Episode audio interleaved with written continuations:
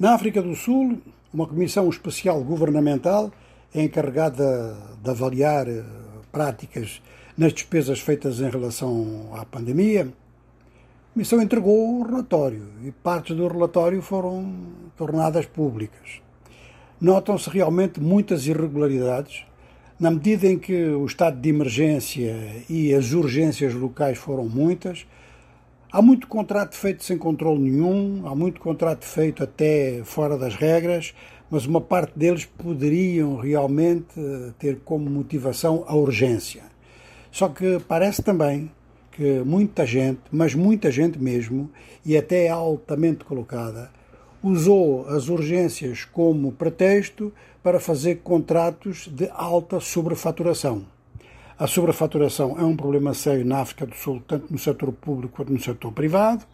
mas neste caso, é claro que trata-se de um setor muito sensível, de campanhas muito sensíveis, e aqui, então, como se vê, por exemplo, determinados materiais e determinado tipo de produto a serem fornecidos com alterações de 500%, Logicamente que a primeira coisa que se diz logo é que há autoridades que não têm nada a ver com a ética nem com as necessidades do país no imediato, o país que é o mais atingido pela pandemia em África, porque quando se fala na área da saúde em sobrefaturar a 500%, reduz-se muito o número de pessoas que venham a ser assistidas. Este é um problema para o presidente Zé Ramaphosa, porque mesmo um colaborador próximo dele esteve um pouco envolvido em acusações aqui há algum tempo atrás, aliás, depois foi afastado, e foi em função desse afastamento que esta comissão foi nomeada, mas agora aguarda-se então que, a, que, o relatório da comissão seja totalmente publicado e que diversas autoridades provinciais e municipais, sobretudo, sejam chamadas a dar explicações.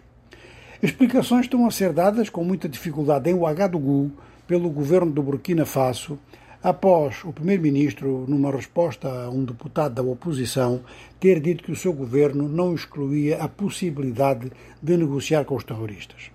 Isto está a dar lugar a muitos comentários, há gente a dizer que isto é uma autêntica rendição e a sublinharem que o presidente Roche Christian Caboret sempre se opôs a negociar com os terroristas haverá posições diferentes entre o Primeiro-Ministro e, e, e, o Presidente da República, é desde logo uma questão que se coloca. Mas o, o Primeiro-Ministro, através do seu Gabinete de Relações Públicas, disse que esta é uma hipótese que não fecha a porta a negociações, porque, inclusive, em determinados países muito desenvolvidos, muito avançados, num momento ou no outro, fizeram negociações. Provavelmente fizeram-nas discretamente, mas fizeram, inclusive com troca de prisioneiros.